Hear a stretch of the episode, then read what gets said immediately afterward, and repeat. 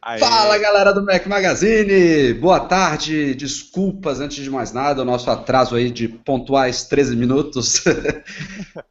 é, é, aquilo, Rafa, é aquilo. Você quer fazer coisa com o loop, o loop às vezes atrasa, então começa a atrasar aqui também. Mas hoje a culpa não é minha, hoje a culpa não é minha. Não é, não é. E, os 13 não foi nada relacionado a eleições, pelo amor de Deus, antes que alguém comece a falar não, aí. Não, você não viu Inclusive, a live, né? A live era, é, era só voto. A gente baniu umas 200 pessoas que ficaram postando aqueles códigos ASCII gigantes. Não era comentário tipo nome, não. Era gigante o negócio. Mas...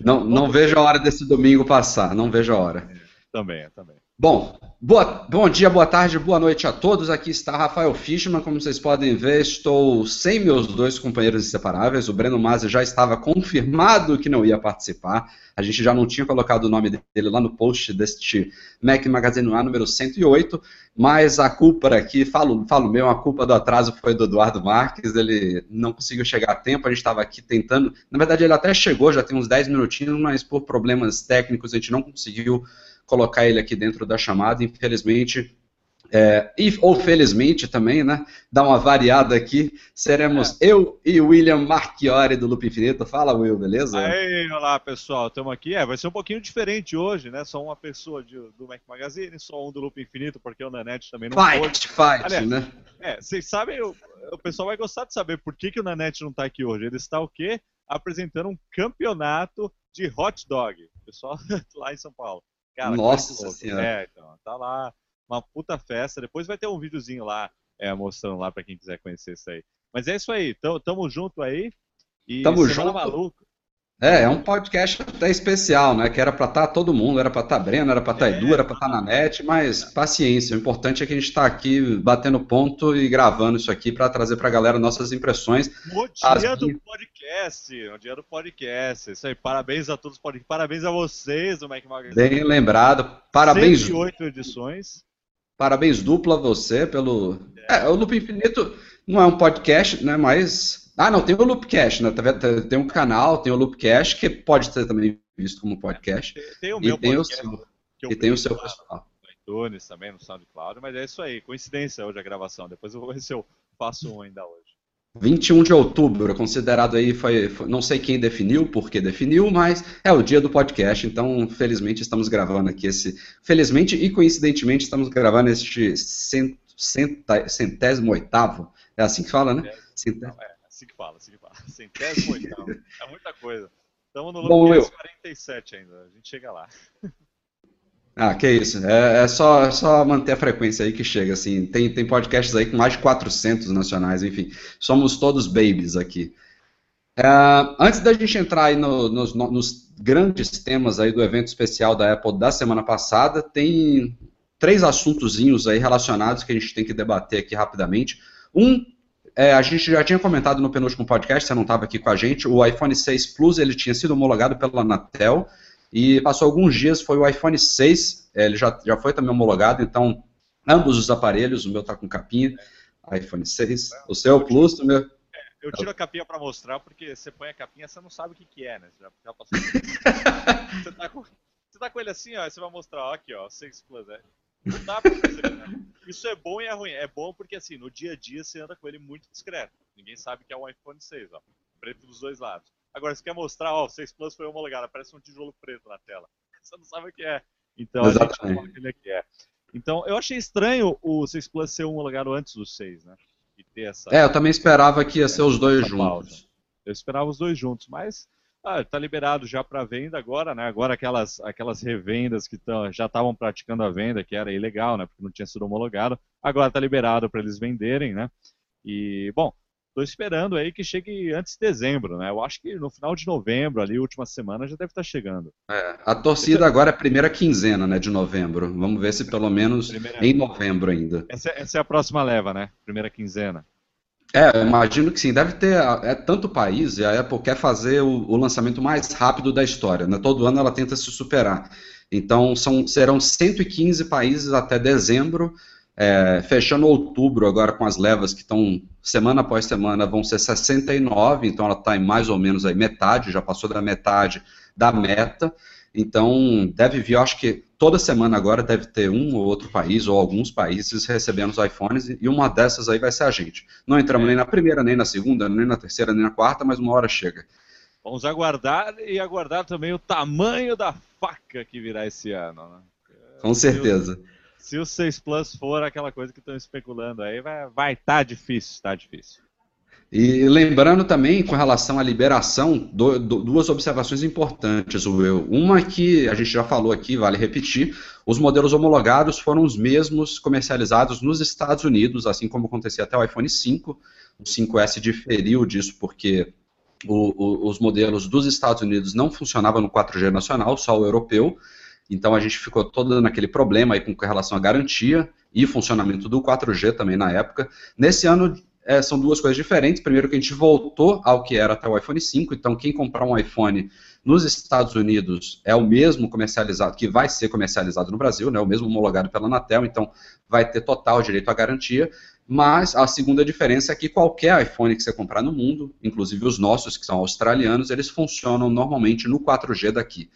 Mas falando de garantia, a gente já relatou no site, tem alguns meses, um caso de um cara que entrou com processo e saiu vitorioso, e nessa semana de novo teve um, é, não sei se era um advogado, alguma coisa desse tipo, ele foi no PROCON do Rio de Janeiro e conseguiu que é, o PROCON emitisse uma multa contra a Apple Brasil por ela não aceitar prestar garantia para um iPhone 5C que ele comprou nos Estados Unidos. Ou seja, o um modelo não homologado pela Anatel, mas o Procon ele considera que a Apple ela é obrigada a dar garantia para o produto, né, aquela garantia mundial, ainda mais é. sendo uma marca conhecida mundialmente, né, tem, uma, tem decisões aí do, do, não sei se é do STJ ou do STF, enfim, que obrigam essas grandes empresas a prestar garantia para qualquer produto, independente dele ser comercializado no país ou não. Eu, pessoalmente, acho um pouco estranho. É, no caso de iPhones é complicado porque é praticamente o mesmo produto, né? O que muda é um chip ali interno, né? De comunicação. É, é, um, é um chipzinho. Eu também acho bem estranho. Aliás, uma coisa que eu achei estranho nesse ano, eu não sei se você percebeu, mas seu iPhone, agora que você comprou lá com a gente na Austrália, tem dois anos de garantia, porque na Austrália há um tempo eles foram obrigados a dar dois anos, porque lá o padrão é isso. Né? Nossa, eu não sabia disso. Não sabia. É, os, os, eletrônicos têm dois anos. Tanto é que aquele iPhone 5S que eu levei um que estava com defeito para trocar, eu troquei e o cara falou: ó, você ainda tem um ano de garantia e Opa. você tem. É, então, e você tem três meses de garantia global. Agora, eu não sei se o cara não sabia o que ele está falando, porque às vezes acontece, né? Na, do, no, mesmo no Genius Bar, ele dá uma informação que ele não tem certeza, né? Mas acontece muito. É, acontece muito. Ele disse, ó, você tem três meses de garantia que vai valer lá no Brasil, da, daquele iPhone 5S. Então, seguindo essa lógica, os nossos teriam também três meses de garantia aqui no Brasil, 6 e 6 Plus. Eu não acho que isso é válido, eu acho que o cara deve ter se equivocado quando ele disse isso, mas é, tá aí uma curiosidade que eu preciso verificar, né? Preciso ver se é isso daí mesmo. Agora, esse negócio aí, desse caso aí do... Eu acho que se, eu, é, esse é o segundo caso que a gente vê, né?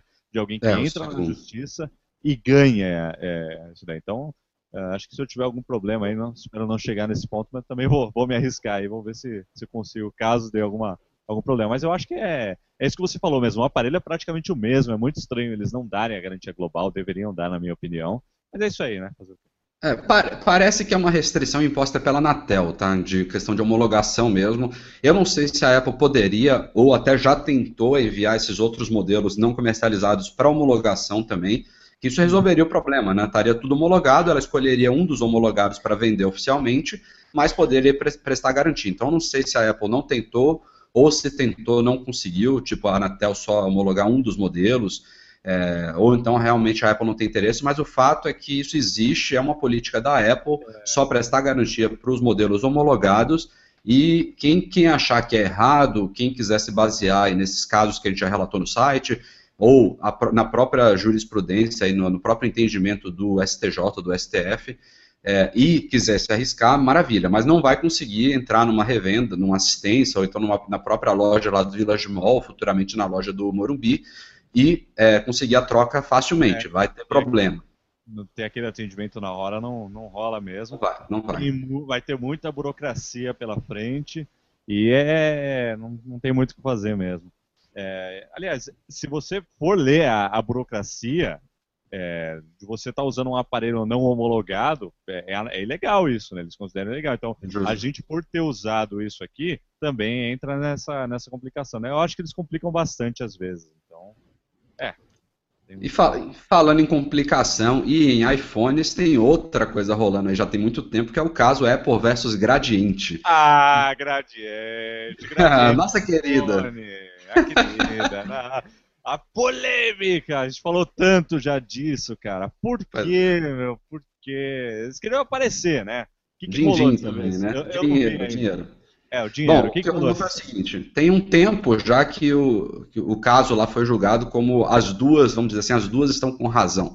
A Gradiente pode usar sua marca, que não é meramente iPhone, vale notar, é uma marca Gradiente iPhone, Gradiente, ela não pode usar o iPhone puro, e a Apple pode usar o iPhone. Então, é, acabou sendo uma decisão favorável à própria Apple, né? É, claro que para ela seria interessante que a Gradiente fosse proibida até de usar o nome iPhone, mas quem estava reclamando que, não, que, a Apple, que, que a outra deveria parar de usar era a Gradiente. Então acabou sendo uma decisão favorável à Apple, e o que aconteceu essa semana é justamente que a Gradiente está querendo levar o caso para cima. Ela quer levar ainda, saiu lá da, da justiça não sei se é justiça comum, então do, do juizado lá tradicional, enfim, ela quer levar também ao STF, ao STJ, quer levar a coisa à frente. Então não está, resumindo, não está disposta a dar a briga por vencida, né? Quer ainda, insiste é. no direito que ela tem sobre a marca iPhone no Brasil. É, é bem complicada essa história toda. Desde que ela, desde que saiu isso tudo, a gente questiona por que que eles estão fazendo isso, né? E você disse, né? É visibilidade, eles estão ganhando muita visibilidade com isso. Na, na, minha opinião, não é positiva. Eu não vejo. A, eu, eu acho que eles estão querendo pegar carona no nome iPhone desde o começo e aí alavancar o. O fato é, todo mundo já ouviu falar nesse gradiente iPhone. Se não fosse essa história toda, a Gradiente ia ter um smartphone que ninguém nunca ouviu falar. Todo mundo já ouviu falar no Gradiente iPhone. Eu já fui uma vez procurar o lendário, encontrei numa loja. Quando eu achei, eu falei: caramba, olha aí, essa é a razão de toda essa confusão, né? Mas assim, eu não, não, não acho que passa credibilidade essa, essa história toda. Então eles vão continuar brigando, eles vão continuar tentando, tá dando ibope para eles e, mas assim, não, não, eu acho que deveria ter sido melhor se eles tivessem mudado o nome, explicado e mas é. pensa, pensa no público, no público no povão, vamos dizer assim, Will, que a gente aqui não, não é parâmetro. Tô, é, pensa numa é, senhora que vai dar um, um presente de Natal pro, pro sobrinho, entra numa, sei lá, Ricardo Eletro da vida, alguma coisa desse tipo, americanas, enfim. E aí pergunta, ó, vocês têm um iPhone? Que meu sobrinho quer um iPhone. Aí os caras vão falar, olha, a gente tem esse iPhone aqui que é baratinho, tem dois chips, sei lá, que nem me lembro o que, que ele tem. É. Mas tem, ele tem alguns diferenciais, não, assim, que podem até vender o produto. Aí você pegou a, a, a, a, Se for a estratégia, uma estratégia. É sacanagem isso, né? Porque assim, o pessoal fala, ah, é, existe muito disso, de o que, que você tem, o que, que você usa? Ah, eu uso um iPhone. Ou eu uso um smartphone. quem tem iPhone não é, é iPhone, é iPhone, não é um celular, é, é um iPhone.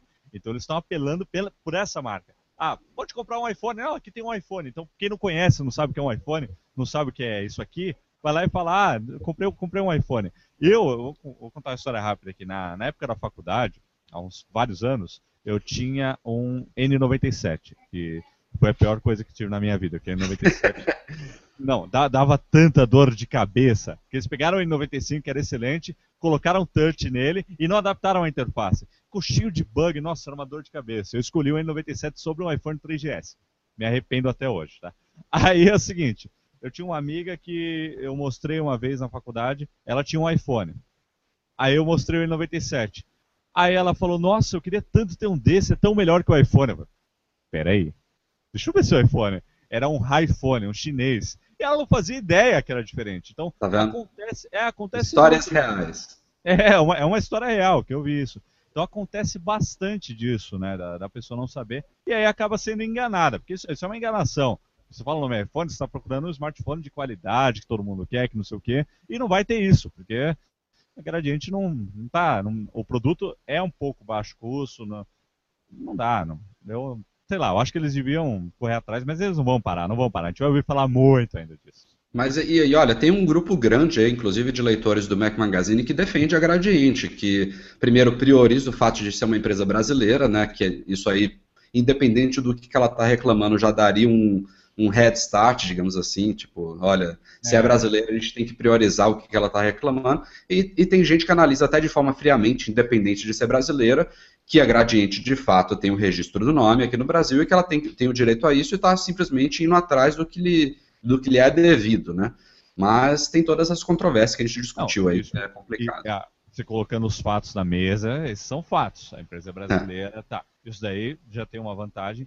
E tem a marca sim, mas assim, eu não acho que essa ação seja, uh, como você disse, né? Se eles estão tentando fazer uh, as pessoas acharem que aquilo é um iPhone, com o nome, com toda a propaganda, apesar de que eles lançaram vídeos explicando a diferença, explicando a história, então talvez não seja bem por aí.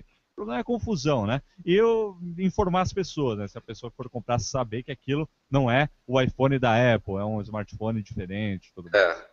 E lembrando que eles lançaram essa marca, apesar de muitos anos antes do primeiro iPhone, eles lançaram, por exemplo, depois do primeiro iMac, né?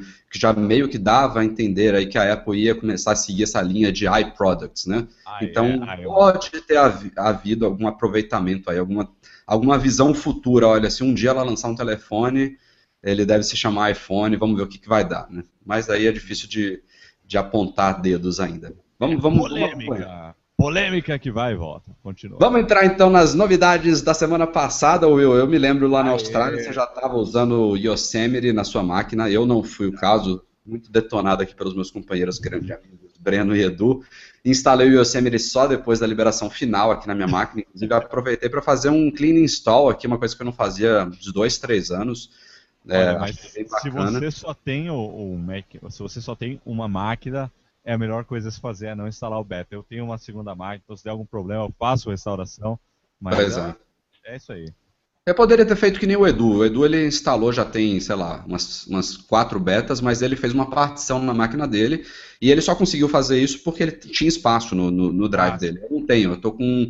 Atualmente, depois do clean install, eu estou com 20 e poucos gigas livres, é muito pouco. Então, meu MacBook é o primeiro Retina de 15, ele tem 512 GB de SSD, então é, tô, tô bem apertado, tô louco para trocar de máquina, pegar uma com Tera para respirar, mas enquanto eu, isso eu fico meio limitado mesmo.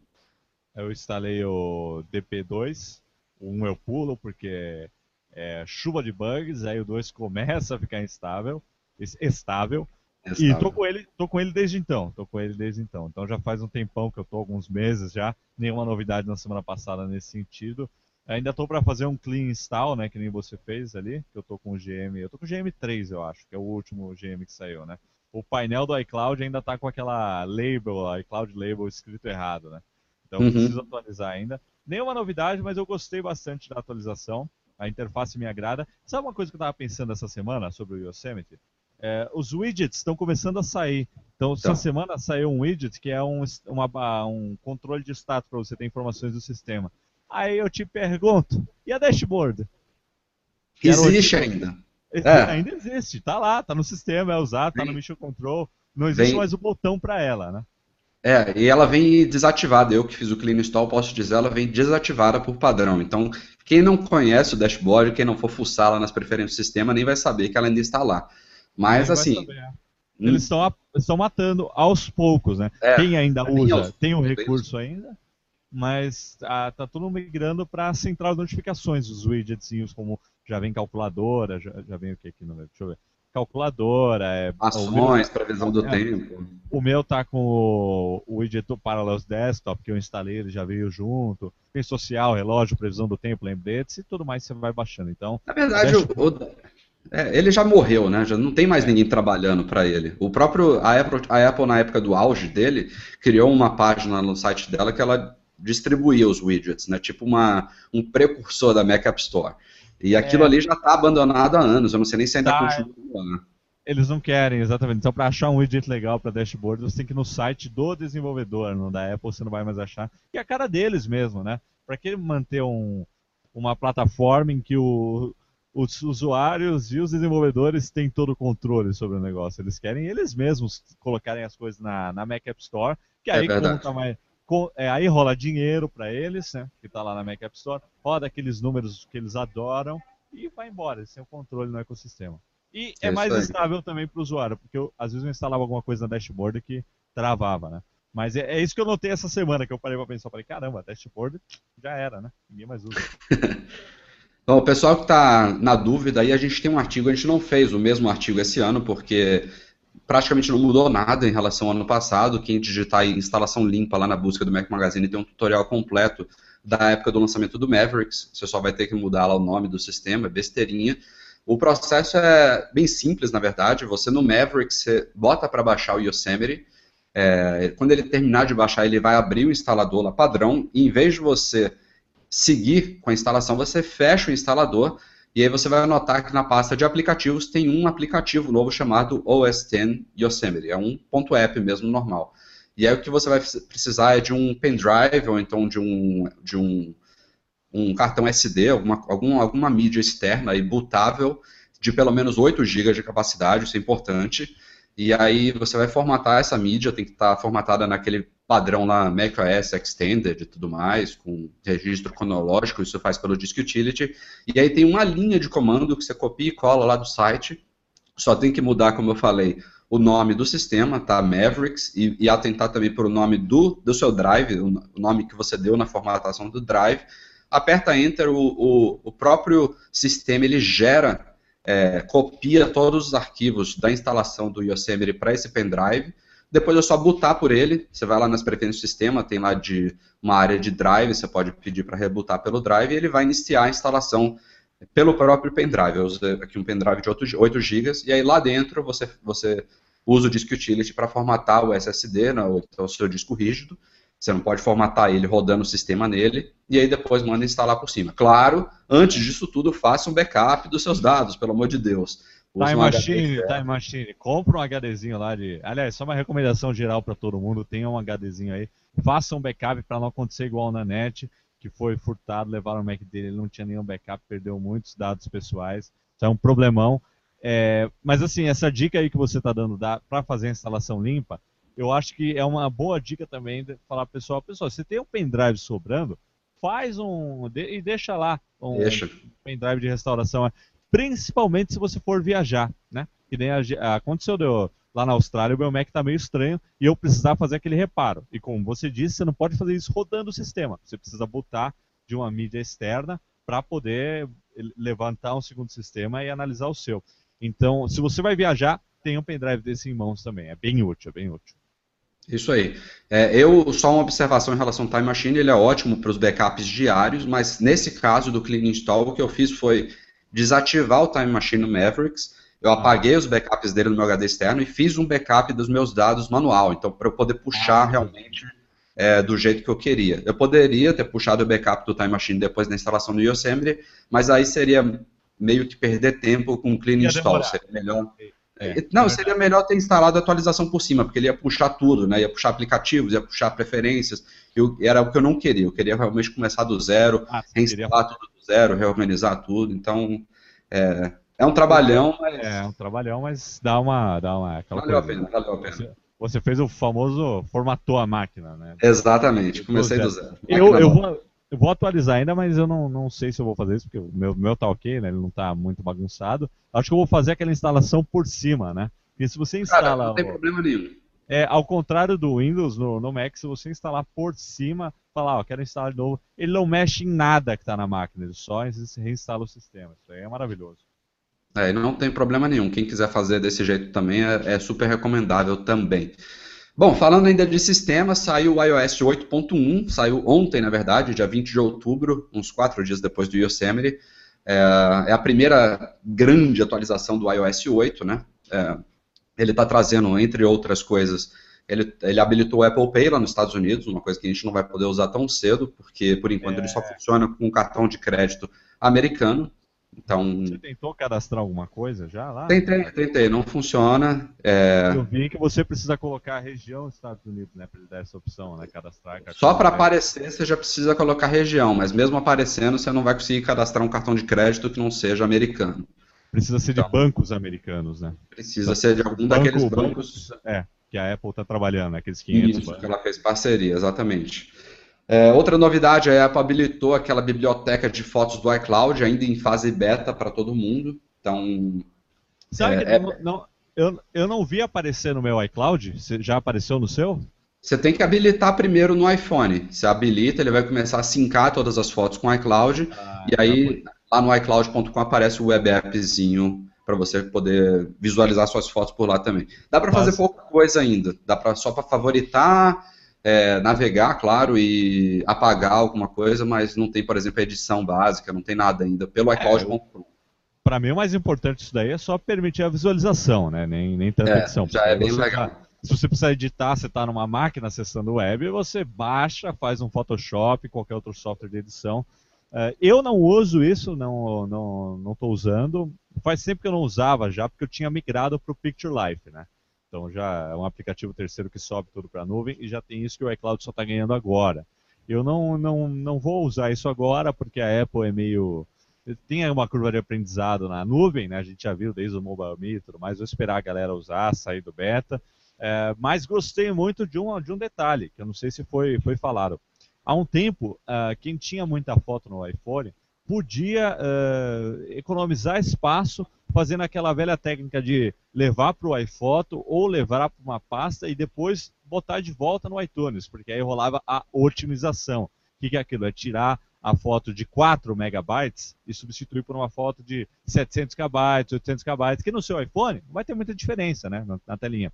Então o iCloud Photo agora vai fazer isso. Né? Ele vai subir a versão em alta e deixar uma versão otimizada no aparelho. Eu achei isso fantástico. Não usei é opcional. Quem tiver, é por exemplo, um iPhone de 128 GB, como eu, pode deixar a versão original no iPhone também, mas para a grande maioria das pessoas é um recurso fantástico mesmo. Para quem tem um de um de 16 ou até um, os antigos de 32, pode.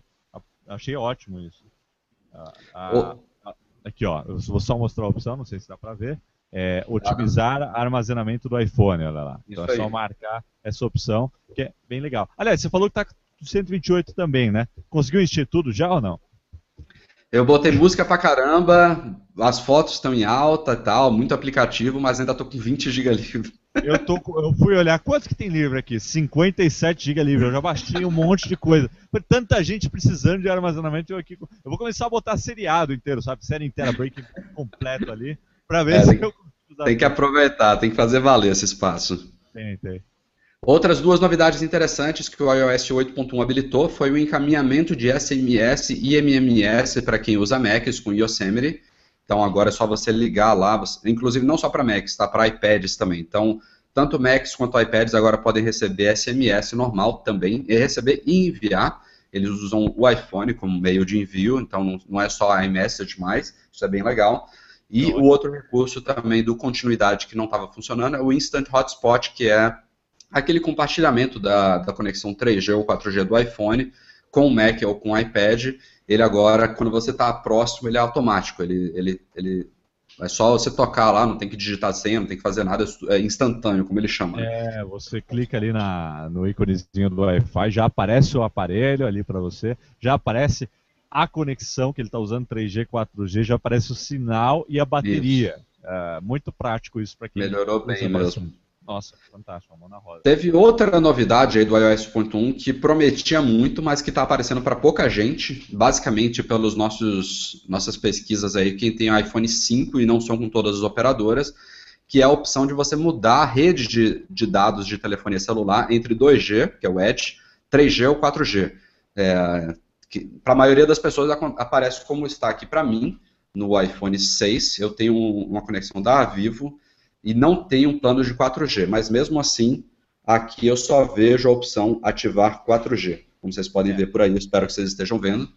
O, é... meu, o meu, no caso, eu tenho 4G, mas ele também só aparece isso, ativar 4G. Então nada de 2G, nada de 3G. Pois é, e a Apple colocou lá na lista lá de mudanças do iOS 8, 8.1, que isso seria uma novidade, não especificou se era para todo mundo, parece que não é, e se é, não está funcionando como deveria. Bugs aí mais um para corrigir.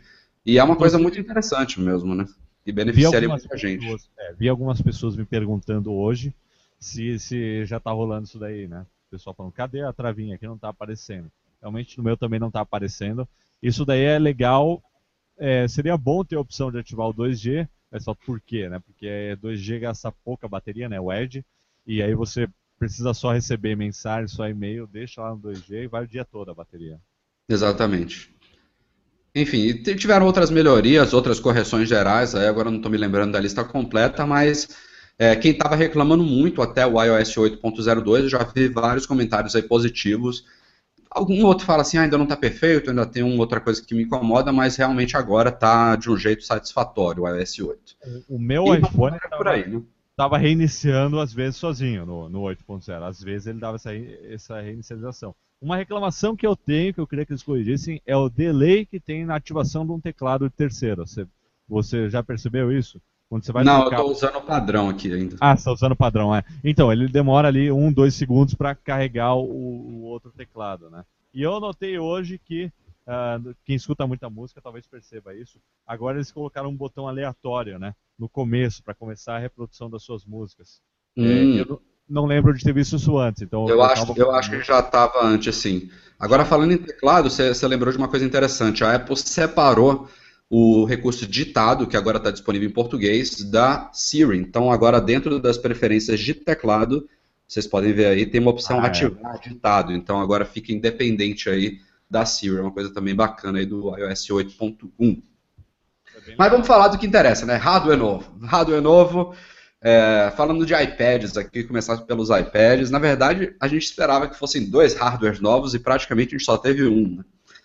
E, primeiro, fala da nomenclatura. Antes da gente entrar nos detalhes dos novos iPads, eu a gente sabia, sabia de tudo. Só comentar o vazamento que teve um dia antes, cara. O que, que foi aquilo? Vazou no, Além no disso. a gente já tinha o nome, já tinha os tamanhos, já tinha os tudo. detalhes.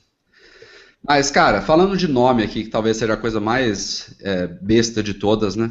Eu achei péssimo a Apple trazer esses números de volta. Ela botou um número no Mini que não existia e deu o número ao iPad. Então agora a gente tem o iPad Air 2 e o iPad Mini 3. E ela ainda é. mudou o nome do iPad Mini com tela retina para iPad Mini 2 também. Eu acho isso... Quem acompanha essa história toda vai se lembrar de algum momento em que Phil Schiller entrou no palco e disse, ó, a gente não quer complicar os nomes, então a gente vai chamar esse iPad de novo iPad. Lembra disso? Eu lembro. Agora não, agora de repente o Tim Cook falou, ah não, vamos lá, vamos colocar. Então, não sabe muito o que é, eu acho que complica muito. E eles deram o nome ao iPad 2 agora, iPad Mini 2. iPad é, Mini 2. Mudou. Mudou iPad 2. iPad 2, qual que é? É o iPad 2, o Air 2, o Retina, o Mini Retina 2, o Mini 2, né, sabe? Fica meio. meio... Tá, é, é, é confuso Aí você pega aquela pessoa que a gente comentou agora há pouco, da, da história da Gradiente, a pessoa que não tem conhecimento nenhum. Aí você fala iPad 2, a pessoa se perde, né? Eu sou a favor de, de ter um nome só. Então, o mais recente chama iPad Air. Ah, o outro, iPad Air geração anterior, sabe? Como são os Macs desde sempre, né? Os Macs são Exato. assim. Exato. Senão nós estaremos no MacBook Pro 17, MacBook Pro 18. Como um iPhone vai chegar daqui a um tempo, né? Ainda, ainda tá uma coisa aceitável o iPhone 6. Mas daqui a poucos anos a gente vai chegar no iPhone 11, no iPhone 14S. É, não vai ficar legal. É, não vai ficar bom. Devia ser iPhone e nos detalhes o ano, o modelo, o ano. É, Mas enfim, vamos, vamos falar agora do que realmente importa.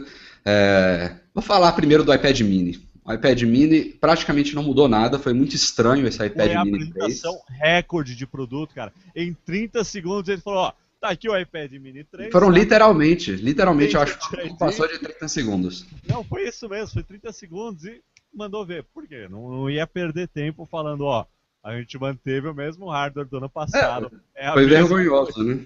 Não tinha muito o que destacar de, da vergonha que eles fizeram. Eu, assim, no ano passado, eu achei estranho ele ficar tão igual ao iPad Air. Ficou realmente no ano passado uma coisa. É, você é. fica. A única diferença era a tela, basicamente. É. Né? Me surpreendeu, mas eu achei simples, achei isso bom, achei era bom. Você, qual iPad você quer? Escolhe o tamanho de tela, não tem que se preocupar com potência, é. com processamento.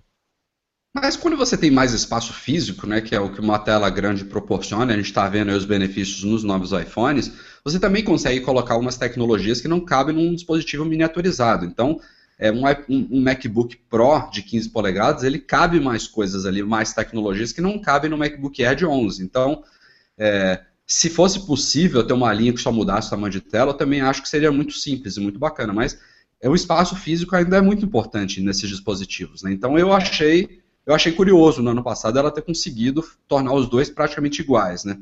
Mudando é, mas, só a tela. Mas for pensar por esse lado, a gente pode lembrar que a gente tem todo esse hardware no iPhone, né? Que é bem menor, né? Então acho que, é. acho que varia, varia de acordo com o produto, né? Verdade, mas, verdade. Tinha achado legal, mas eu acho que talvez isso tenha alguma coisa a ver com a questão do, do iPhone 6 Plus, que é um tamanho de tela muito próximo do iPad mini, talvez eles não quisessem deixar tão potente quanto. O fato é que eles deixaram de lado.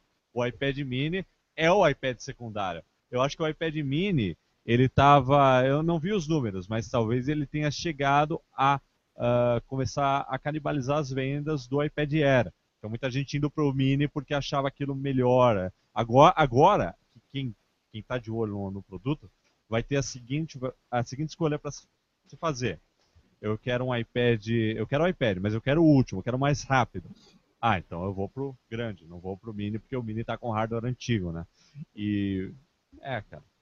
E a, e a diferença ficou muito significativa. Só recapitulando aqui, o, o iPad mini 3 ele mudou só duas coisas. Uma é realmente importante, que foi o Touch ID, que é talvez a maior novidade do iPad Air 2 também. Mas foi só isso e a edição da cor dourada, né, que chegou os dois modelos. Fora isso, mais nada. Nada, nada, nada de novo no iPad mini 3, enquanto o iPad Air 2 veio com processador A8X, ou seja, ele pulou do A7 para um A8X, o A8X já é inclusive um pouquinho superior ao A8 dos iPhone 6 e 6 Plus, né? Tem um poder gráfico um pouco maior. Aparentemente, aqui já em primeira mão, a gente nem falou no site ainda, ele tem 2 GB de RAM, enquanto todos os iPads até agora tinham só 1 GB estão é, tá, pintando aí alguns benchmarks que já estão indicando que ele tem de fato 2 GB de RAM, isso é muito bom. É, o Touch ID, claro, o, o, design dele ficou mais fino, bem mais fino. Na verdade, a Apple chama ele do tablet mais fino do mundo. Tem 6,1 milímetros, é tão fino quanto um iPod Touch, para vocês terem uma ideia, que já é finíssimo. Deve é, ser. Deve, ser, deve, ele, ela, mais do mundo. deve ter deve um ser. outro aí que é tão fino quanto, ou daqui a pouco começa a aparecer os mais finos, mas assim, com essa potência, esse ecossistema. Uma coisa negativa, aqui está o iPad Air é, de primeira geração, vocês vão ver aí, não sei se está bom de ver, mas enfim, dá para ver, ver, né? Esse alternadorzinho aqui em cima, né, antes dos volumes, ele não existe mais no iPad Air 2.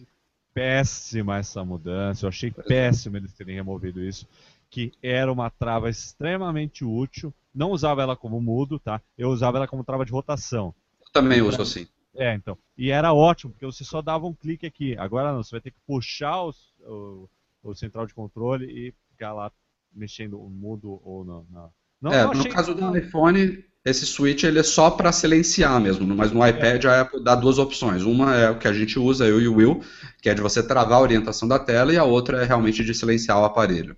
É, para então, quem faz ligação nele, usa ele como como, como um aparelho de comunicação, usa Skype, usa FaceTime, aí é útil mesmo você travar. Eu não achei essa mudança boa. É confuso o novo iPad mini ainda ter e o iPad Air não ter, não, não sei qual foi deles, mas talvez tenha sido uma questão de estrutura, né? Não, não dá, dá para comportar aquela travinha bem numa, num aparelho tão fino, né? É, acho difícil de acreditar, mas enfim. É. E seguindo em frente, ele tem um chip LTE mais rápido, com suporte a mais bandas, assim como os iPhones novos. Tem o Wi-Fi 802.11ac, também muito mais rápido.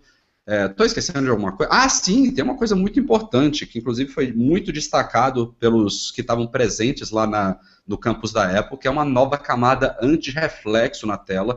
Estão dizendo que faz uma diferença absurda aí na, é na visualização. que a gente não consegue, não consegue visualizar em vídeo, em foto, né? Tem que pegar Isso, na mão exatamente. e mesmo, né? É, então, e colocar lado a lado também com o outro para comparar, né?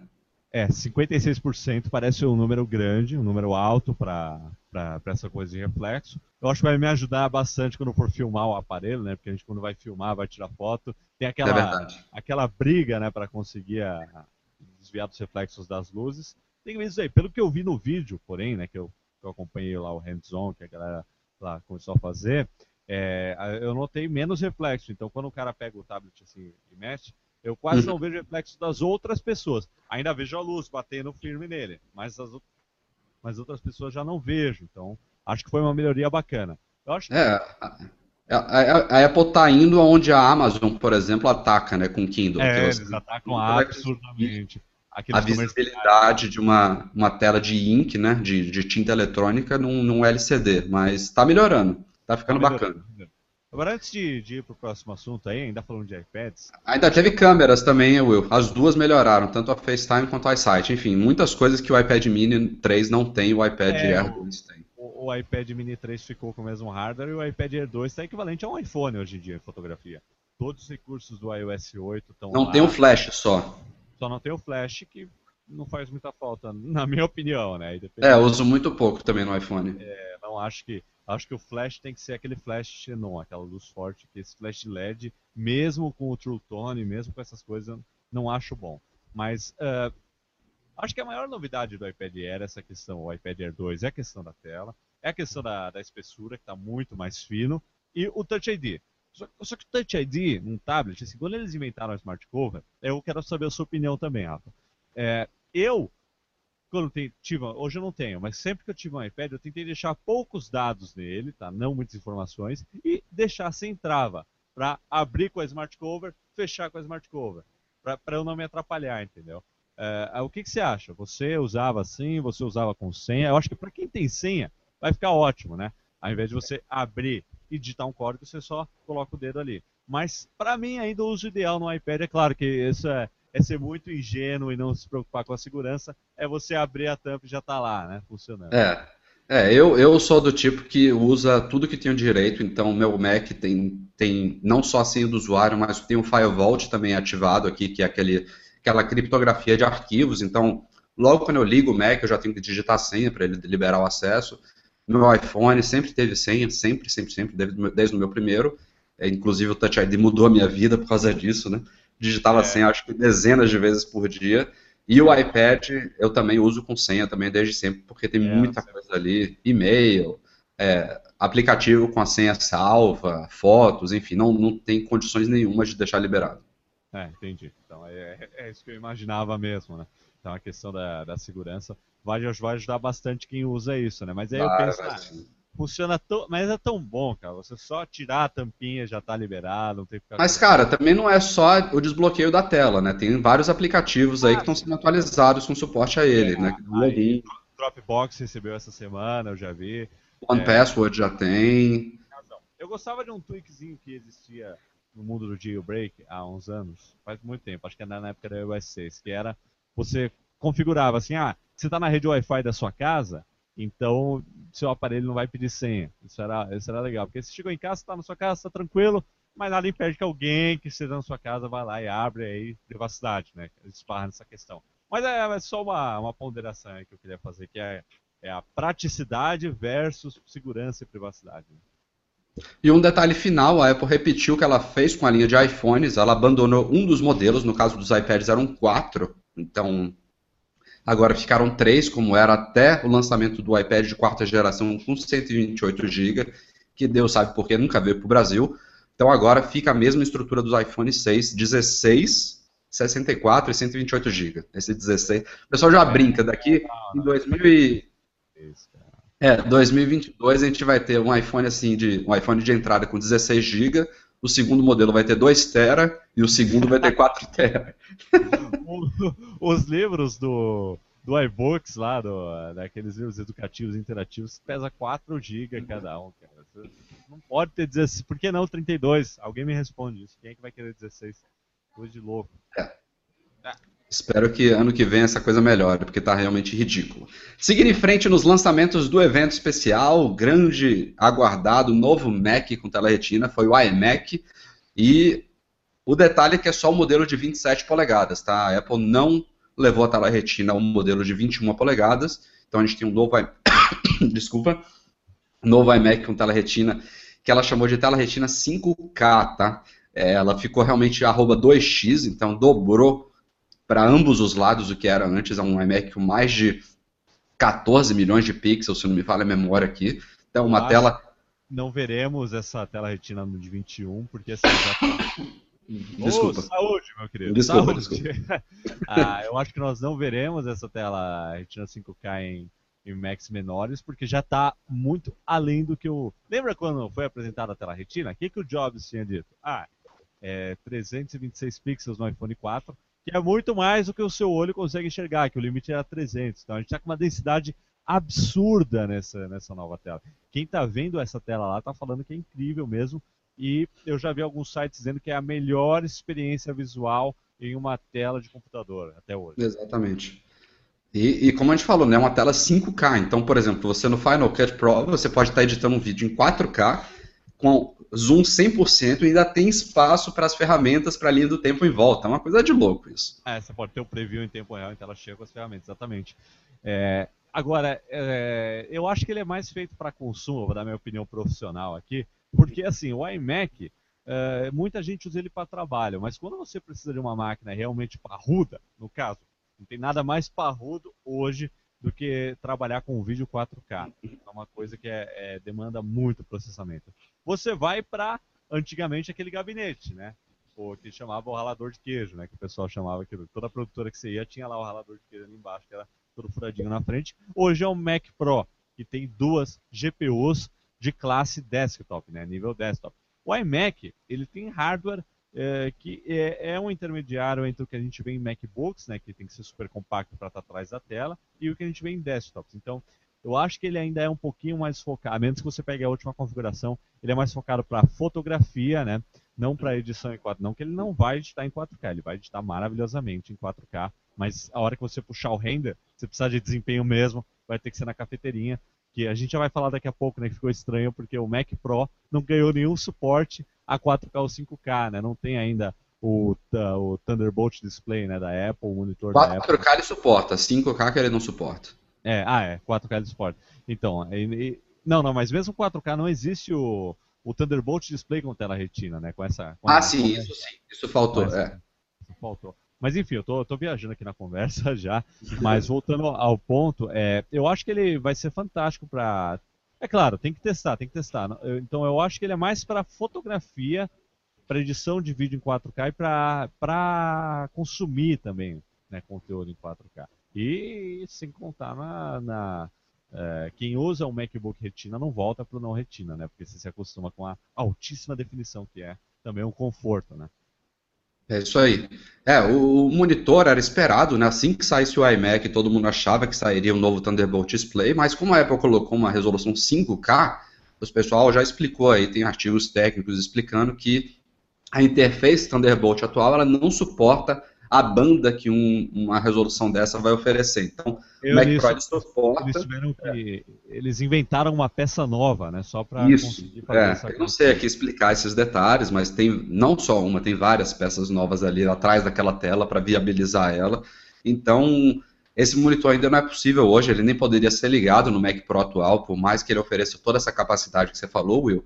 Então, eu acho que a Apple vai segurar um pouquinho. Ele suporta monitores de 4K como aquele da Sharp, que está em todas as lojas da Apple, em demonstração lá ligado no Mac Pro, mas não tem ainda um monitor Apple com tela retina. Só se ela fizesse realmente ele um pouco menor, talvez, sei lá, uma tela é, de 24 polegadas, com arroba 2x também, ele teria uma resolução um pouco menor que a do iPhone, seria 4K, e aí daria para ligar, mas ela está preferindo, acho que, segurar um pouquinho aí a onda.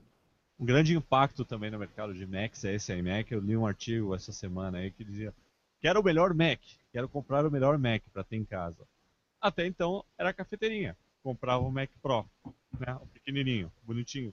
Só que agora você tem esse iMac também, que apesar de ter um desempenho que é um pouco inferior ao Mac Pro, ele tem essa tela maravilhosa. Então o pessoal está meio na dúvida agora, o que fazer, né? A tela 5K ou a potência, né? Então, é, e é, fora a tela, que é, deve ser sensacional, e o é. preço, que é maior também, assim como eram dos MacBooks Pro com tela retina, quando eles foram lançados, ainda continua, né? Um Mac com tela retina hoje em dia, seja o MacBook Pro ou o iMac, ele é acima dos que não tem tela retina. Então, a tecnologia ainda está se popularizando. No, no, Brasil, nem se fala, né? Nem, nem se fala. 14 mil reais não a máquina, cara. É muita grana, muito dinheiro. Não dá, não. 14 mil reais. É, mas fora isso, fora a tela, fora o preço, não mudou muita coisa ali no iMac. É, aqueles upgrades ah, básicos de componente, um processador um pouquinho mais rápido. Processador, memória, placa de vídeo atualizada, é, essa, essa. Nada, nada de muito especial, não. Aliás, uma Por curiosidade, a Apple continua, nas propagandas do, do Mac Pro, né, da cafeteirinha, nas imagens, ela continua usando monitores de outras marcas. Você já reparou isso? Né? Que tem tela 4K, ao invés do, do Thunderbolt Display. Uma curiosidade.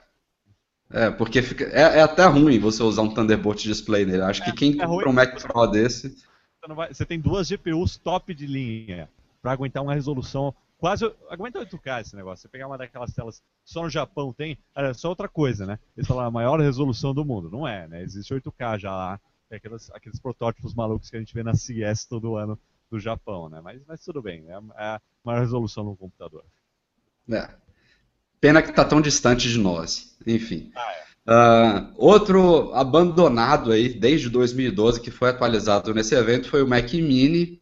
É, também não trouxe nada muito revolucionário, mas teve aquelas atualizações que a gente já esperava desde o ano passado, que foi o Wi-Fi mais rápido, né, que agora é o AC, é, a porta Thunderbolt 2, que entrou inclusive antes a gente tinha uma Thunderbolt 1 e uma FireWire 800, para você ter uma ideia, desde quando o Mac Mini não era atualizado, agora a gente tem duas Thunderbolts 2, é, manteve as quatro USBs 3.0 que ele já tinha, processadores um pouco mais atualizados, só que teve um porém nessa história toda aí de processadores. É, para mim, tornou parte... upgrade, é, tornou o upgrade um pouco polêmico aí. Mamilos. Mamilos. Mamilos. É... Polêmica! Pô, agora a memória é soldada na placa também, né? Também. Uma, uma notícia. A Apple tornou o Mac Mini menos, menos atualizável, menos upgradeável. E aí, e, e nessa história toda, ela teve um, um, ponto negativo aí com relação aos processadores. É, o pessoal da iFixit fez uma análise aí na desmontagem deles. Teve o pessoal da Mac Mini Colo também analisou isso aí. E da Primate Labs, que é quem faz aqueles benchmarks e eles viram que a Apple optou por uma linha de processadores da Intel, a linha Haswell, só que é uma linha é uma linha que usa um tipo de soquete lá de conexão com a placa lógica, eu não vou saber explicar aqui direito, que se ela quisesse usar os processadores realmente mais rápidos, ela teria que manter a linha toda com quad-core. E ela optou por, como ser um Mac Mini, como é um Mac de entrada, inclusive ela baixou o preço em 100 dólares nos Estados Unidos, agora eles então, a partir de 499, como eram desde lá no começo, né? O primeiro Mac Mini ele chegou ao mercado a 499. Uh, ela optou por uma linha agora toda dual core. Então, é, na linha anterior, a linha de 2012, a gente tinha um modelo de entrada que era dual core e os outros três eram quad core. Então, é, esse processador em, em testes de, de, de, um núcleo só, ele acaba sendo um pouquinho melhor do que os anteriores, mas em testes de múltiplos núcleos, que a maioria dos aplicativos hoje usa, é, ele acaba perdendo feio, né? Porque ele tem metade dos núcleos, então não tem como é. fazer milagre. Então, em termos de performance aí, ponto negativo para esses novos Mac Minis. Sim, de, em termos de performance e a possibilidade de reparos, né, também. Então, também. Quem, vai, quem comprava o Mac Mini antigo podia comprar a configuração que fosse e depois fazer um upgrade de memória RAM, né, abrir ele e trocar a memória, que era totalmente uh, aprovado pela Apple esse processo, esse procedimento, e uhum. muitas uhum. vezes saía mais barato você comprar uma memória de, de, um terceiro de uma marca boa terceiro, e depois colocar no Mac Mini ou em qualquer outro Mac, né, que, que tinha isso, né, antes do Pro Retina que soldaram tudo, uh, era mais barato. Agora não dá mais. Ou, ou, a configuração que você comprar no Mac Mini é que você vai ter para a vida toda nele. Não existe é possibilidade de você trocar. E curioso é que você ainda pode trocar o HD. Você pode colocar um SSD, você pode trocar, é, mas é, isso viola a garantia agora. É, não é fácil acessar ali. A Apple até usa umas, uns parafusos aí bem loucos, que não é qualquer é, chavezinha que abre. Mas o, o Mac Mini antigo, Rafa, não sei se você tinha dado uma olhada, esse 2012, você virava ele de ponta cabeça, girava a tampa e já saía a memória. Não tinha nem parafuso, você não precisava colocar nem. nem, nem tinha... é, era feito para facilitar. Agora eles é, fizeram de um jeito para impedir a entrada. É, infelizmente, é ponto negativo também, né? Mas isso é compreensível, na minha opinião, por ser uma máquina básica. Uma máquina que você vai comprar e deixar ali como um básico. Você não, vai, não é para quem quer tunar o Mac, né? Quem quer ficar é. trocando memória, colocar não sei o quê, né? Então... Eu, eu vejo o Mac Mini como um, um ótimo modelo de entrada para quem ainda está usando PC. Então o cara tem lá o seu teclado USB, tem o seu mouse USB, já tem um monitorzinho decente. Então ele pega aquela CPU, joga pela janela e bota o Mac Minizinho no lugar. Ele é, liga tudo é. de volta e segue o trabalho. Então é o Mac mais acessível uma... também. E uma dica para quem está pensando em comprar um, um quem quem, é, pessoas que viajam, né, vão lá fora, que é uma máquina muito atraente, né, coisa de 600 dólares hoje. é, e tá de olho num desses, eu sempre recomendo ponderar um MacBook Air de entrada, né? Porque o tamanho também é muito pequeno, você vai ter quase o mesmo desempenho, você vai poder levar para qualquer lugar também, né? Então, você vai ter uma diferença ali de 300 dólares para investir, pode ser uma boa, né? Então, só uma, uma dica aí. Bom, e falando em acessibilidade, é, a, Apple anunciou esses produtos novos na Keynote e fez reajustes de preço aqui no Brasil. Tem boas notícias que não são tão boas assim, e tem más notícias. As boas notícias é que os preços dos iPads, que são os iPads que vão sair de linha, né? Na verdade, não vão sair de linha. A Apple vai manter uns modelos à venda, mas. É... Os modelos anteriores, né? O tal do Isso. geração anterior, né? É, os iPads eles todos é, caíram, inclusive com exceção do iPad mini com Wi-Fi e 4G de 16 GB, que Deus sabe porque aumentou de preço, mas todos eles caíram, alguns 10%, outros 11%, outros 6%, enfim. Todos os iPads mini 2 e iPad Air de primeira geração. Um iPad Air Wi-Fi de 32 GB, que é o modelo mais cobiçado aí, caiu uns 200 reais, né? Mais ou menos.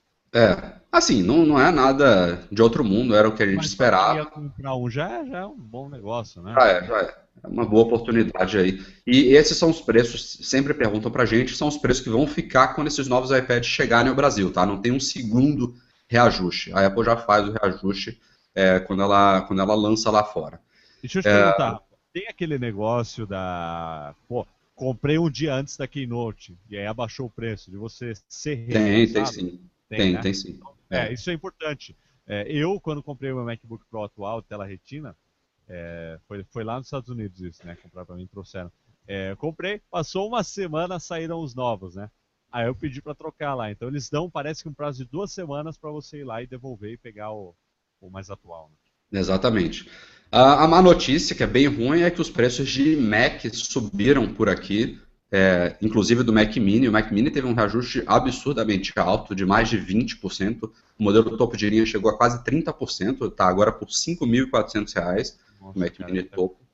iMacs também todos subiram, e aí teve o novo iMac também com tela retina, que a gente não tem como comparar, né, porque é como se fosse um novo iMac, por 14 mil. Mac Pro também subiu, o que já era absurdo. A gente tinha o, o Mac Pro topo de linha por 19.500, ele chegou agora a 22 mil reais um computador. Acreditem se quiser. Absurdo, cara, loucura, loucura. Mas aí teve uma novidadezinha nesta manhã, manhã de hoje, 21 de outubro, que pegou a gente de surpresa. Logo pela manhã, pintou na Apple Online Store brasileira uma nova opção de compra de produtos. Como a gente sabe, como vocês sabem já tem bastante tempo, esses preços que a Apple apresenta na loja, que ela destaca, são os preços para quem vai pagar em até 12 vezes, que ela chama sem juros. Né? Vou explicar por que, que ela chama assim, porque não é sem juros. É, são preços é, que podem ser parcelados nos cartões de crédito e quem compra à vista, seja no boleto bancário ou em uma parcela no cartão de crédito, tem o que ela chama de 10% de desconto. Então, hum. na verdade, o que acontece é o seguinte: esses 10% eles são os juros parcelados, né? eles estão camuflados aí como se fosse um desconto. Então, o preço original do produto é aquele que tem os 10% de desconto. Então, o iMac, na verdade, que está aí 13,999, ele custa 12.500, alguma coisa assim arredondando aí, é o preço original dele. Quem for pagar parcelado em até 12 vezes, paga 14 mil. E aí agora tem uma nova opção, não só para os IMAX, mas para qualquer produto comercializado pela Apple Online Store, que é você pagar em 18 ou até 24 vezes, e agora a Apple sim explicita, explicita, sei lá, deixa bem claro, destaca, chama atenção, bota piscando lá que é com juros. É, e os juros, curiosamente, eles variam entre bancos, tá? Então tem uma variação lá de 0,9% até 3,9% ao mês. Se não me falha a memória, deixa eu checar aqui no post. É... É, é, esse negócio de 24 vezes não é a primeira vez que a gente vê, né? Faz pouco tempo que a gente vê uma grande revenda fazendo promoção do iPhone 4S em 24 vezes também, né? É, eu acho que já era, já era isso, era, era esse plano da Apple mas ela deu um head start, uma, deu uma é, prioridade para essa. Vamos testar, vamos ver se rolou. Vamos testar, é isso aí. É. Então. Fala, aí, é, deixa, deixa eu só fazer um comentário aqui. E a, eu, eu li essa semana aí também no Mac Magazine. E essa história dos caras alugando o iPhone. Putz, cara. Que que é, é, é, aquela coisa assim, pare o mundo que eu quero descer, sabe? É exatamente, o momento vergonha alheia aqui no podcast. É, não sei se vocês viram, pessoal, mas tem um, tem um pessoal alugando o iPhone, o cara paga 200 reais, para ter um iPhone por uma noite para ostentar na balada. É, é isso. É bem isso aí.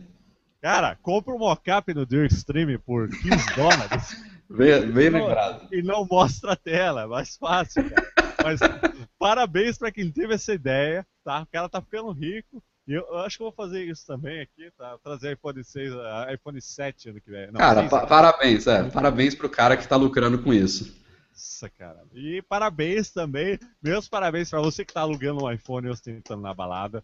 Eu adoraria te conhecer se você faz isso. Muito interessante. E detalhe, viu? O cara, o cara ainda revelou que ele tá faturando dois mil reais por mês com essa brincadeira aí. Nada Por mal, mês, mano. cara. Gênio, genial. Ele, ele aumenta é. o, o, inventário dele a cada mês. É ótimo, ótimo. Mas enfim, seguimos aí depois desse prêmio. Só citando aqui uns, uns exemplos aqui que a gente colocou lá no post sobre o parcelamento em 24 vezes. O iMac com tela retina, ele fica em a partir de 24 vezes de 664,83. Você pode comprar um iPhone 5S de 32 GB em 24 de 123,43 ou um iPad mini 2 Wi-Fi de 32 GB em 24 de 73,56. Enfim, assim, é, é um, essa questão dos do juros, como eu falei, expliquei aqui, é um tanto ilusório, né? Tem muita gente que se endivida, é uma cultura brasileira ficar se endividando, comprando coisa que não é, pode. É uma coisa do brasileiro, mas quando eu viajei é. a primeira vez lá fora, eu perguntei se é, é, parcela aqui, não, não existe isso. Então, pois é. Nossa, o preço é tão alto que parcelando ele parece bom, parece um bom negócio. Então você joga 24 vezes. Ah, então manda ver, eu vou pagando de pouquinho em pouquinho. É, o brasileiro se acostumou a isso, mas assim, não deixa de ser mais uma opção que vai de fato viabilizar comprar um, seja um Mac, seja um iPhone, seja um iPad, para muita gente que não poderia antes, nem com os 12 vezes sem juros que a Apple fala, né? E é curioso, inclusive, na página lá da Apple Online Stock, ela detalha essa novidade, tem um título bem grande assim, os produtos da Apple agora mais acessíveis do que nunca. Então, tipo, ó, eles são caros pra caramba mesmo, para não falar o outro cara, alguma coisa, né?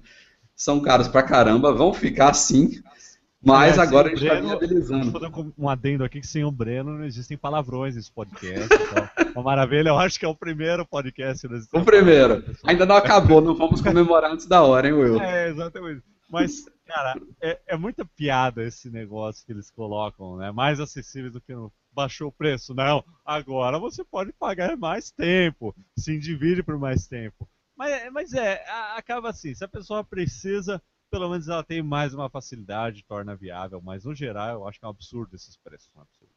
É isso aí. E estão cada vez piores, infelizmente. Seja por motivos de dólar, seja por motivos de imposto, ou seja pelo lucro da Apple Brasil, que dizem ser, não temos provas, absurdo, enfim. Dólar 2,50 hoje também, cara. Nem fala, nem fala. Bom, é, assuntozinho um pouco chato aqui para o podcast, mas só para constar, a Apple divulgou ontem à noite os resultados do, do, terceiro, terceiro não, desculpa, do quarto trimestre fiscal dela de 2014, né? então ela fechou o ano aí com os resultados fiscais dela divulgados ontem, e é aquela coisa, né, quem, quem acha que a Apple está indo pro buraco, é trimestre após trimestre, é recordes... Os caras batendo recorde, vendendo muito. Mas é interessante desses resultados fiscais aí desse, desse último trimestre fiscal dele, deles, é, a gente viu vendas de iPhone subindo, vendas de Mac subindo, aliás, muito mais do que PCs, eles deixaram bem claro isso. Muito mais, né? IPad, vendas de iPad caindo. Por que, que as vendas de iPad caem? Eu acho que esses resultados serviram. É, acho que essa foi a coisa mais curiosa, mais interessante desses resultados, né? É, as é isso aí. iPad são as únicas que estão caindo. Por quê? Porque, cara, você tem um o iPad 2 ainda é o mais usado.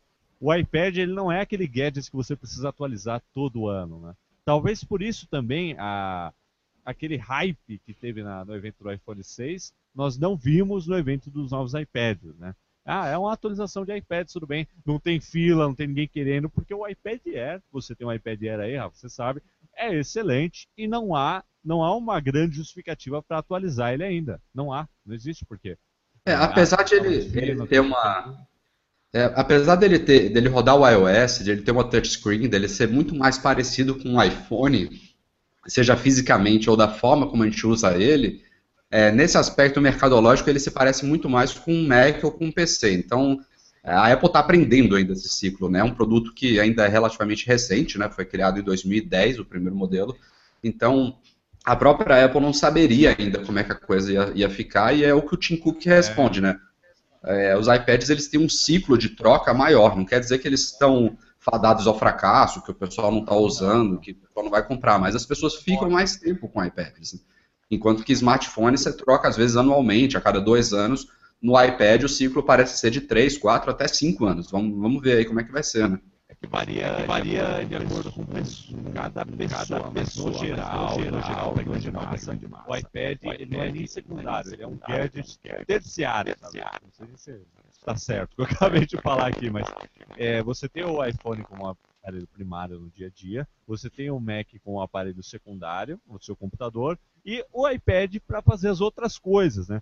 Porque sempre que eu tive, não tive um Mac, eu usava muito o iPad. Quando eu tinha um, os três, eu deixava de usar muito o iPad. Eu usava o iPad ocasionalmente. Salvo as pessoas que usam um tablet para trabalho e têm as especificações certas. Falando do geral, povão, sabe? Qualquer pessoa, usuário comum.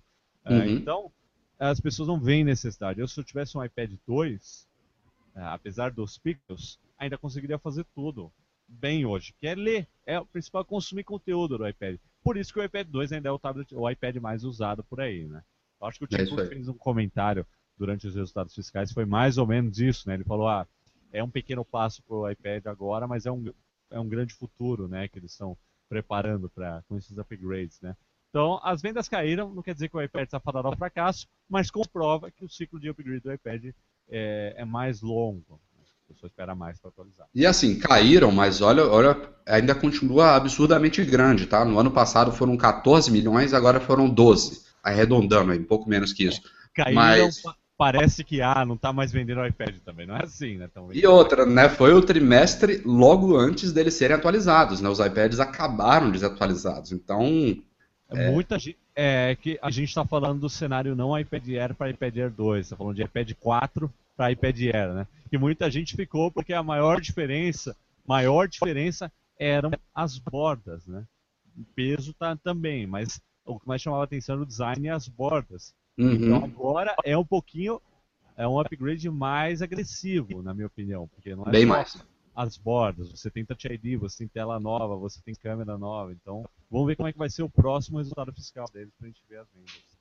E a iPhones também detonando, né? Subiu de 34 para 39 milhões. Incrível. Macs Nossa. foi um recorde histórico. É, foram 4,6 milhões em 2013 e agora 5,5. Nunca vendeu tanto Mac no trimestre. É que a galera queria tela maior de iPhone, mas caramba, hein? Deve, que deve ter vindo de Android aí também pro mundo da, da maçã também, não, não é pouca coisa. Mas, e ó, esses, esses resultados, eles compreenderam os três meses que terminaram em 27 de setembro, tá? Então, de iPhone 6 foram duas semanas só de vendas, tá? Não tem China, não tem segunda leva, não tem nada. Então, os resultados de iPhone 6 mesmo a gente vai ver nos próximos, que vai compreender aí outubro, novembro e dezembro. Né? Ainda pega as vendas de final de ano, vai ser uma coisa absurda. É, esse lançamento foi um estouro, realmente, foi de louco. Bom, duas observações aí sobre Mac Magazine, antes da gente entrar aí nos e-mails, que eu já vou pedir desculpas aqui desde já, esqueci de selecionar.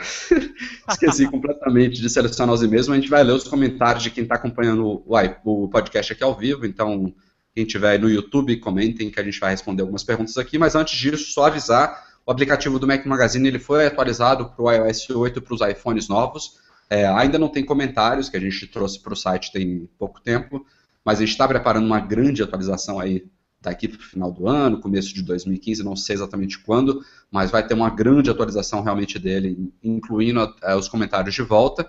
E também na loja Mac Magazine, loja.macmagazine.com.br, a gente trouxe essa semana de volta aquela caixa da Braven, a BR1, que é a prova d'água e tudo mais, uma caixinha de som aí show de bola, que muita gente estava esperando, esgotou muito rápido quando a gente lançou ela há alguns meses.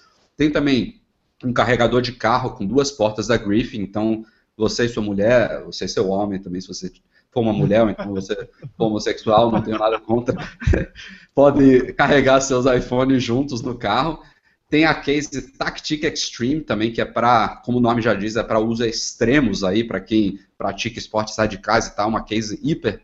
É... Para quem é extremamente atrapalhado, né? Ou isso também. Consegue, ou isso. arrebentar todos os iPhones dele. Exatamente. Inclusive, essa case a gente vende também opcionalmente um suporte para barra de bicicleta, então você pode prender o iPhone ali se você pedala. E tem também, por fim, a Power Station Pro da Mofi, que é uma bateria externa aí com 6.000 mAh para quem quer recarregar iPhones e iPads e tudo mais em viagem e tudo mais, sensacional. Então, é todas essas novidades e outras, outros produtos em loja.macmagazine.com com.br. A gente espera vocês por lá. Senhor, me faz favor de me avisar a hora que chegar um suporte para GPS para o iPhone 6 Plus, que eu vou ser o primeiro a comprar esse negócio. Porque é a única coisa que eu não consegui adaptar aqui na minha rotina é onde colocar esse iPhone gigante no carro. É a minha grande dificuldade hoje. Verdade. O meu, apesar, apesar de o iPhone 6 ter crescido um pouquinho, o meu suporte ainda, ainda é um pouquinho flexível, ele, ele, ele aguenta ele, mas o 6 Plus realmente não ia dar certo. Então, Estamos providenciando isso. Avisarei sim. Ah, legal. Maravilha. Bom, antes da gente terminar, é, pessoal aqui comentando, estou dando uma passada agora é, de cima para baixo. O Igor Braga está dizendo aqui que os três meses de garantia é quando você troca o aparelho, Will. Ah, é... tá. Então provavelmente não valia globalmente. Provavelmente não. É que ainda tinha um ano de garantia, então é estranho ele ter falado isso, né? Você tem três meses. Talvez fosse. Global, né? É, não sei. Você tem um ano mais três. Mas ele disse a palavra global. Ele disse: ó, você ainda tem global, pode trocar lá no Brasil. Não sei, né? Eu espero que você não precise. É, eu espero que sim. Eu espero... Não, já vendi ele também, né? Eu espero que a pessoa que comprou de mim não, não precise. É verdade, é verdade. Quero 5S, é do 5S. Um alô pro pessoal da Seven Labs, o Gustavo Salvaterra, acompanhando de Santana do Livramento, Rio Grande do Sul. Um alô aí. É, o Guto Barreto, Barreto, desculpa, confirmando aqui o que eu falei, o iPhone 5 dele, ele consegue ver aquela visualização de 2G, 3G e 4G. Então, para quem tem iPhone 5, realmente parece que isso pintou. Nos outros ainda não. É, tem aqui saudações de Kanagawa, do Daniel Eto, do Japão, acompanhando a gente aqui. Ah lá, do Japão. Tem o Kenji aqui do lado também, né, Kenji? Salve aqui, Kenji. Para Kanagawa, no Japão. Vem cá. Como é que é, Rafa? É o Daniel Eto, de Kanagawa, no Japão. Daniel Eto, de Kanagawa, no Japão. Kanagawa-san! Ai, minasan! Ó, deixa eu pegar... tá, obrigado. Deixa eu pegar um tweet aqui também, ó, do Léo Prado. Ele disse aqui, ó, vi no, Mac Mag... vi no Mac Magazine que os aplicativos terão que rodar em 64 bits, mas como fica o iPhone 4? É, Uh, esse é um assunto bacana da gente fazer um, um adendo rápido aqui. Boa, boa. A partir do ano que vem, né, a Apple vai começar a forçar a galera, a, os desenvolvedores a lançarem 64 1 de fevereiro. Bits. É, 1 de fevereiro é só 64 bits. Todos os iPhones que rodam 32 bits ou inferior. Não, é na verdade, vou esclarecer. Desculpa cortar, Will. Não, mas já me fala, vou fazer a pergunta, né? Tá. É, pelo que eu entendi, assim, olhando por cima, os aparelhos que rodam em 32 bits não receberão esse, é, mais updates, porque os aplicativos vão começar a sair só 64 bits.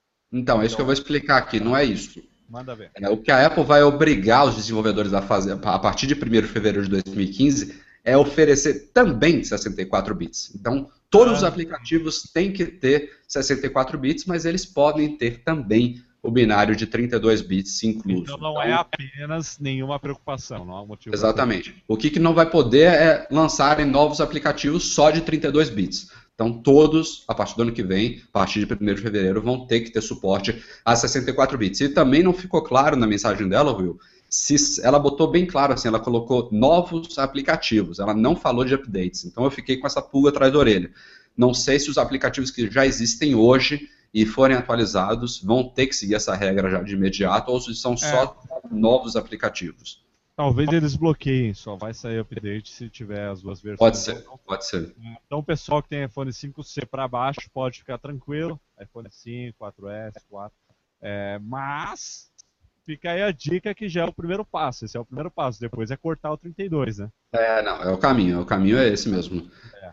O Alexandre Magalhães ele está complementando aqui uma coisa que a gente vai publicar no site ainda. A gente falou do 2 GB de RAM do iPad Air 2 e ele também fala aqui que devem ter descoberto já que o, o A8X tem três núcleos. Outra boa novidade aí que deve dar uma performance superior aí ao novo iPad Air. É, tem que ter mais núcleo mesmo para comportar essa resolução que é bem mais elevada que a do iPhone.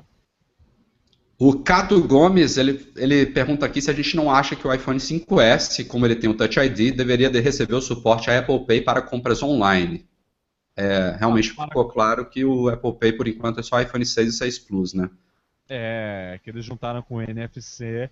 E eu, eu acho que é uma questão de marketing aí. Só os aparelhos novos. Então, se você quer usar o Apple Pay, compre um novo iPhone. Tem, tem, tem outro detalhe também, Will. Eu, eu, agora pensando aqui, eu realmente ia concordar com o Cato e, com, e contigo, mas eu lembrei agora daquele Secure Element, que é um novo chip dentro dos iPhones novos, que é o responsável por armazenar aquele token, aquela informação do cartão de crédito e passar isso de forma segura para o é banco e viabilizar a transação. Então deve ser isso, não é só o Touch ID. É, assim, se eles quisessem, eles conseguiriam, porque nada mais é do que uma coisa estilo PayPal, usuário senha, né? Mas realmente, eles estão fazendo Daí. de outra forma, mais seguro, usando essa metodologia, usando o hardware dos novos devices, né? Precisa disso daí. Aliás, uma dúvida que me surgiu agora, o iPad Air 2 vai ter o Apple Pay ou não? Eu, eu passei um pouco... O iPad Air 2 ele vai ter suporte ao Apple Pay para compras online, que é o que o Cato estava sugerindo para o iPhone 5S. Então, o, o iPad Air também pegou isso? Hum, é boa pergunta. Agora não vou saber responder. Eu sei que o iPad Air 2 sim, porque Talvez esse chip não. deve estar dentro do A8X. É, deve estar lá dentro. Então é capaz que o iPad mini também não tenha isso, mais um diferencial. É. Will, pergunta para você aqui do Marcos Paulo. Na verdade, não perguntou para você, mas eu que estou perguntando que minha voz está falhando. pergunta então. O que, que você acha que vai ser o futuro dos iPods? Olha aí, filosofia. Morri. Will, responde aí que eu vou morrer um pouquinho aqui atrás. Eu acho ah, ainda há esperança de ver um refresh, certo? Mas eu tava pensando que é o seguinte, ele tá, o iPod, eu não sei, talvez haja alguma chance dele concorrer com o iWatch, ou iWatch não, Apple Watch, falando iWatch, uhum. o Apple Watch, talvez, né? Porque o Apple Watch também vai tocar música, né? Talvez eles queiram deixar o iPod no esquecimento agora. O Classic já foi embora. Uh, mas assim, ainda há esperança de vermos alguma novidade até o final do ano. De repente, um refresh uh, daqueles que a gente vê na Apple Store aparece da noite por dia, ninguém fala nada, né? Mas assim, eu acho que eles estão caminhando rumo ao esquecimento. Não, o iPod, especialmente o iPod Touch. Os outros iPods, se a Apple chegou num ponto em que falou, ah, esse design tá ótimo, tá ótimo. Então, o iPod Nano, que é o caso do iPod Shuffle, não tem por que atualizar. Não há necessidade de colocar mais armazenamento ainda, não há necessidade de atualizar o processador, porque esses iPods não tinham isso, né? Eu acho que a discussão cai em cima do iPod Touch, que é aquele que é atualizado dois em dois anos e agora não recebeu nenhuma atualização. Então, é, eu acho que eles vão atualizar ainda, ou, ou não, né? Não sei, né? A verdade é essa. É, é tá mesmo. Tá meio, tá, tá, tá em cima do muro, né? Eu esperava, esperava que fosse atualizado. Mas eu acho que para a maior, maior, parte das pessoas não vai fazer tanta diferença, né? Porque para criança, né? Que é o, um dos públicos-alvo do, do, iPod Touch, né? Que, que é para dar de presente, não sei o quê. O iPod Touch, aquele último que foi lançado junto com o iPhone é, 5S, né? Foi com o 5S que eles atualizaram, acho que foi. Ou, ou não, não. O iPod Touch não, o iPod é, Touch foi com 5, acho. Foi com 5, é. Sempre que sai um, um, novo antes do S, eles atualizam. Ele ainda cumpre a função, né? Ele não tá, ele não tá ruim, ele ainda é bom. Então eu acho que não há necessidade de atualizar ainda, mas eu gostaria de ver os upgrades. Eu acho que eu, eu não tenho uma opinião muito formada, como vocês perceberam, que eu vou e volto. mas é isso, né? Não sei se a, a, eu não sei, eu acho que foi o comentário mais inútil que eu fiz no podcast de hoje, não, levou nada mas mostrou a minha dúvida, do tipo, gostaria de ver, mas para mim. A dúvida de todos. É, eu acho que é isso. Não faz diferença. Desculpe. Ah, respondendo aqui para o Luiz Brum, é, o iPad Air, nem o iPad Air 2, nem o iPad Mini 3 tem NFC, tá? A Apple não colocou esse chip, até porque seria um pouco ridículo você com um iPad pagando um negócio numa loja aproximando o iPad lá da, do caixazinho, enfim. É, não. Um pouquinho, um pouquinho, um pouquinho. Deixa eu pagar aqui com a minha tela de 10 polegadas aqui. Uh, vou ler mais dois comentários aqui que estão chegando aqui em avalanche. A gente tem que finalizar o podcast, já está bem longo. É, o Davi Chamorro, ele pergunta por que não temos retina no MacBook Air. É, é, é uma questão de, de, evolução mesmo, Davi. Você vê que o próprio MacBook Pro com tela retina ainda é mais caro, então a tecnologia ainda está barateando, a gente ainda está vendo aí ela se expandindo entre todos os produtos, que vai ter um Air futuramente, ou até aquele novo MacBook de 12 polegadas aí que pode vir a entrar no lugar do Air, a gente não sabe como é que vai ser, que vai vir algum futuramente com tela retina, vai, mas ainda não foi a hora. Tem que esperar mais um pouquinho. Muitos, muitos rumores disso, né? Eu acho que já não é desse evento, a gente já vinha há um tempão desse tal de MacBook Air 12 polegadas com tela retina. Disse, disse, disseram os rumores que foi por causa de problemas de produção, né? Mas acho que do ano que vem não passa um Air com tela retina. Acho que é, ou, ou, esse novo aí. Não sei se ele vai entrar do. Se ele vai entrar como intermediário nas, nas linhas atuais ou se ele vai substituir algum, né? Meio, meio complicado de prever. É. E para finalizar, uma pergunta aqui do Vitor Piton. Ele pergunta se a gente recomenda atualizar os iGadgets, restaurando e configurando tudo manualmente, ou se não tem necessidade de fazer isso. Então ele está meio que perguntando se, se valeria fazer a mesma coisa que eu fiz com o meu Mac, que é o Clean Install. Eu não fiz isso no iPhone, tá? Eu instalei o iOS 8, o 8.01, pulei o... Não, eu pulei o 8.01. Eu instalei o 8.02, o 8.01 foi aquele do pepino, não instalei. E o 8.1, acho... todos eles eu instalei por cima.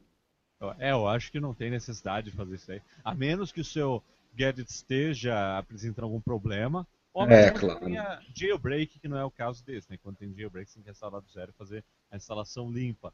Mas não, não esquece isso aí não. É, esse é o meu, meu conselho. É não... a, a, até pro Mac. Se tá tudo ok, ele não tá lento, não, não, não precisa não. Aí, se é, você organizar, que nem o Rafa precisou, aí você faz. E no caso do, dos iPhones, a gente ainda tem a opção, né? Do ajuste geral. Tem essa telinha aqui que é a, a, tela de redefinição de configurações. Então você pode praticamente zerar ele. Você pode zerar os ajustes de rede, você pode zerar conteúdo, você pode zerar todos os ajustes. Então é como se você tivesse instalado do zero. Então, só, desloga, só desloga do iCloud antes porque tinha aquele bug lá que eu não sei se foi corrigido de hum. apagar tudo que está no iCloud Drive, né? Verdade, não falaram é. disso, mas deve, espero, tenha sido corrigido já. Bom, Will, muito obrigado pela sua participação. Vamos ficando por aqui, quase uma hora e meia de podcast. Faltaram nossos companheiros, mas valeu muito a pena. E... Bom, eu espero que vocês aí que acompanham, acompanham geralmente o Mac Magazine não tenham ficado muito. Tenham gostado aqui da minha participação, que eu me enrolei um pouco aí, mas eu acho que deu pra. Que nada, que nada. Deu, deu pra preencher um pouquinho o Val, né? E no Loop Infinito, o que, que já tem aí depois do evento? Já gravaram alguma coisa? Já, tem um Loopcast no ar. A gente fez a loucura de gravar sexta-feira, quinta-feira, live stream e vídeo lá com o Breno, né? Resumão da, da, de tudo. Na sexta gravamos um unboxing da nossa nova GoPro 4K, né? GoPro 4. Estamos rumo, rumo, ao 4K aqui no Loop. E gravamos um Loopcast também que foi pro ar aí no domingo. Então já comentamos as novidades da última semana e tudo. E daqui a pouco é Loopcast, mais um estamos gravando e vamos que vamos, né? Não Show de bola, quem quiser mais opiniões e pontos de vistas variados, youtube.com.br o loop infinito. É, obrigado É isso aí. e o meu Twitter é twitter.com arroba marco eu. Não, twitter.com barra marco eu, willboom, arroba marco eu. Quem tiver dúvida lá, quiser mandar. Meu e-mail é www.rafael. É, meu, exatamente. O meu e-mail é 011 55. Bom, galera, obrigado a todos vocês pela audiência. Esse foi o Mac Magazine no ar número 108. Um abraço, Will, um abraço a todos vocês e um até abraço. a próxima. Feliz Tchau. dia do podcast. Falou!